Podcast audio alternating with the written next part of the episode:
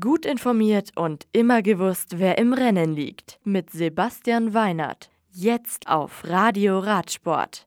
Austragungsort für Cross-Country Mountainbike Weltcup-Lauf Nummer 4. Lenzerheide im schönen Graubünden in der Schweiz liegt auf etwa 1500 Metern Höhe. Der Cross-Country-Rundkurs ist etwas mehr als 4 Kilometer lang und hat alles, was ein Cross-Country-Kurs bieten muss.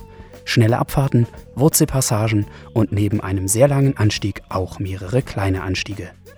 Die Zuschauer können von unten in den Berg schauen und sehen die Fahrer zweimal je Runde. Der Kurs ähnelt einer Acht. Das Mountainbike-Spektakel wird wieder live auf Red Bull TV übertragen und wir dürfen gespannt sein, ob der Vize-Weltmeister Jaroslav Kulhavi seinen Weltcup-Vorjahressieg hier wiederholen kann oder ob der Lokalmatador und Weltmeister Nino Schurter gewinnt.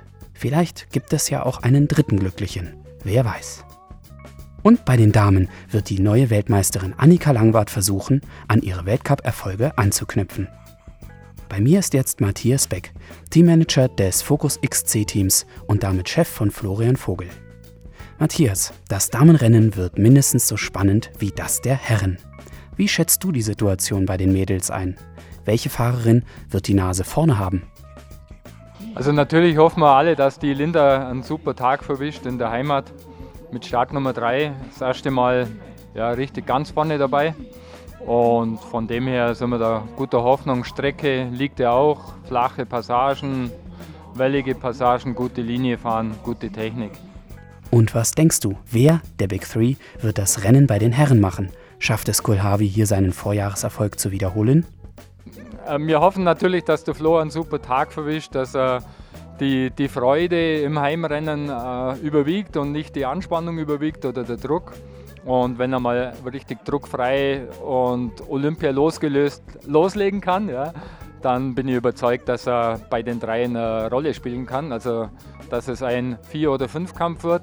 Ich schätze auch Matthias Flückiger hier ganz, ganz stark ein.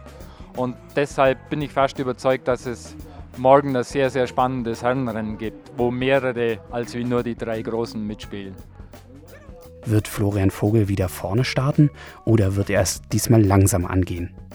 Ja, also die Taktik kann nur sein, dass man am Anfang gut mit dabei ist, weil die Erfahrung zeigt, die ersten zwei, drei, die ziehen dann gleich mal vorne weg in der ersten Runde. Und der Flo hat jetzt nicht mehr die allerbeste Startposition mit der Nummer 16, also er wird auf Reihe 2 oder 3 starten. Und von dem her bleibt ihm nichts anderes übrig, als wie am ersten Berg nach vorne zu fahren und dass er auf jeden Fall Anschluss an die drei hat. Und das ist seine Stärke. Die Stärken muss man nutzen. Dann werden auch die Schwächen schwächer. Danke, Matthias. Es wird morgen wieder ganz besonders spannend, wenn um 11.20 Uhr die Damen und um 14.20 Uhr die Herren auf die Strecke gehen. Red Bull TV überträgt mit Rob Warner und Bart Brentchens dann wieder live. Das Radio für Radsportfans. Im Web auf radioradsport.de